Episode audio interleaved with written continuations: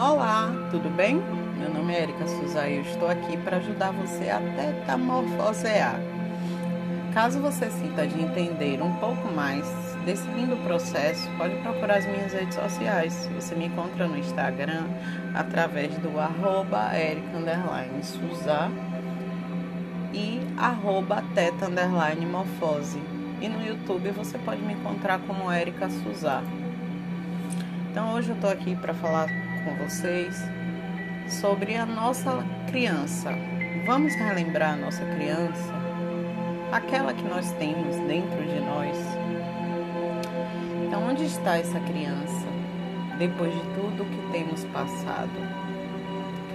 Eu confesso que chegou um momento desse isolamento todo que eu me perguntei aonde foi parar a minha alegria que faz meus olhos brilharem mais que estrelas e que me faz ter um riso frouxo, que é uma gargalhada que fica na memória de todo mundo que me conhece.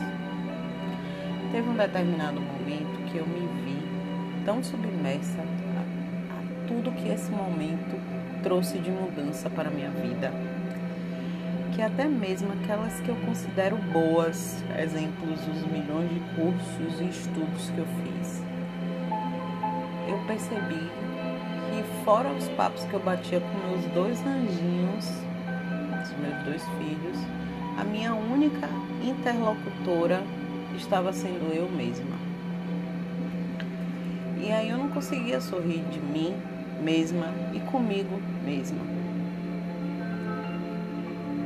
Então eu quis ser melhor para mim e para eles. E quanto o meu filho mais velho de 10 anos me ajudou nesse processo. Me ensinou muita coisa. E por isso agora eu tô aqui gravando esse podcast. Ele tem me feito ver e não apenas enxergar ver com mais cuidado quanto nós aprendemos com esses seres de luz, essas nossas crianças. O quanto precisamos ser companheiros e aperfeiçoar cada vez mais nossa maneira de respeitar o outro, com as suas peculiaridades, com o seu tempo, mas sem esquecer dos nossos limites. Precisamos lembrar da nossa criança, sim, mas que hoje adulto possamos ter a liberdade que nem sempre é ou era dada à nossa criança, de poder impor os nossos limites. E esse rapaz, chamado Luan, tem me mostrado tudo isso. Ele me mostra o quanto eu preciso conciliar o aprendizado a ver a vida e principalmente os desafios com a leveza e o sorriso de uma criança. Mas eu não preciso deixar a minha criança aceitar qualquer coisa da vida e das pessoas, começando a impor, sem pensar muito no medo de machucar e de dizer não, e cobrar o respeito que eu mereço da vida. E isso não é relacionado apenas às pessoas, mas também eu estou falando do possível destino, entre aspas, como muitos acreditam.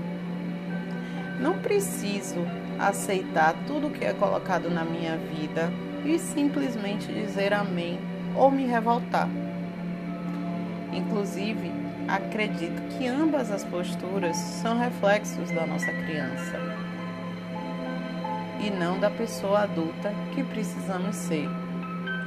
Precisamos sim ver o que de fato está acontecendo, entender o que está acontecendo e agradecer por todo o aprendizado. De, de essa coisa estar e essa coisa estará lhe proporcionando e nunca deixar de se esforçar muito, muito mesmo para tirar tudo de positivo e conseguir sorrir. Eu espero que você não esteja como eu estive em um determinado momento, me perguntando o que, que eu precisava para sorrir. A gente não precisa de muito para sorrir. A gente só precisa acordar. Esse já é o grande motivo para darmos o primeiro sorriso do dia. Eu espero que você esteja bem e em paz